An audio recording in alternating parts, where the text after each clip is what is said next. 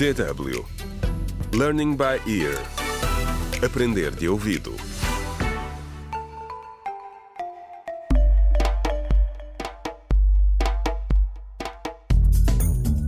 Olá, bem-vindos ao 27º episódio da radionovela Contra o Crime Decisões Difíceis, escrita por Pinado Adama Waba.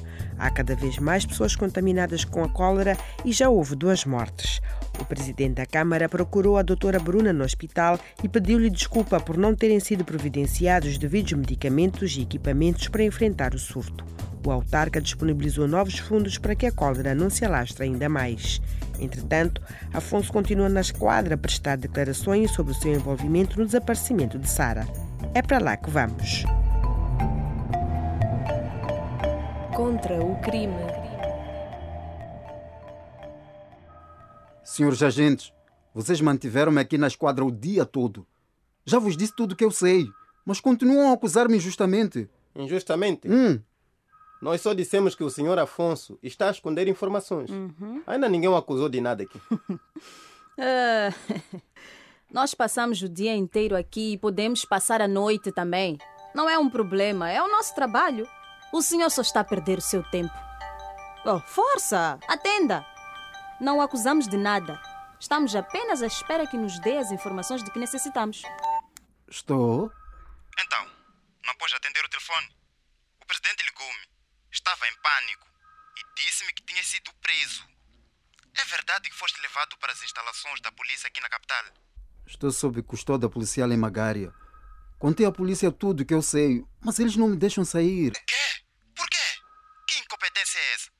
Vou fazer um telefonema para uns contactos que tenho e depois ligo-te novamente, ok? Mas olha, eu também queria que soubesses que eu vou para aí amanhã de manhã. Há muitas coisas que temos de resolver. Ok, sem problema. Obrigado por ter ligado. Vocês são os sortudos se ainda tiverem emprego amanhã de manhã. Entre. Oh, não. Sim? Quem é o senhor e o que está aqui a fazer? Fui mandado para aqui. Estou à procura dos inspetores Clemente e Faria. Somos nós. Meu nome é Ezequiel Matos. Hum? Sim. Bem, bem, bem. Oh, sabe que vamos prendê-lo já. Sim, ma- mas eu não me importo. Só quero fazer o que está certo. Soube que meu irmão está aqui e vim buscá-lo. Por que esperou tanto tempo para ouvir buscar?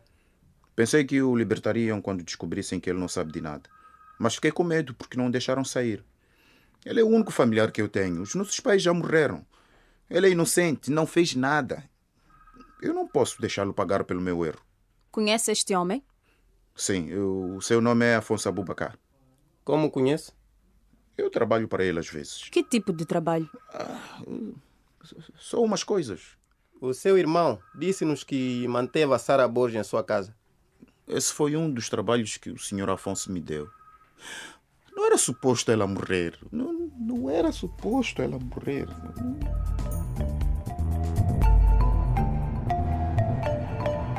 Contra o crime.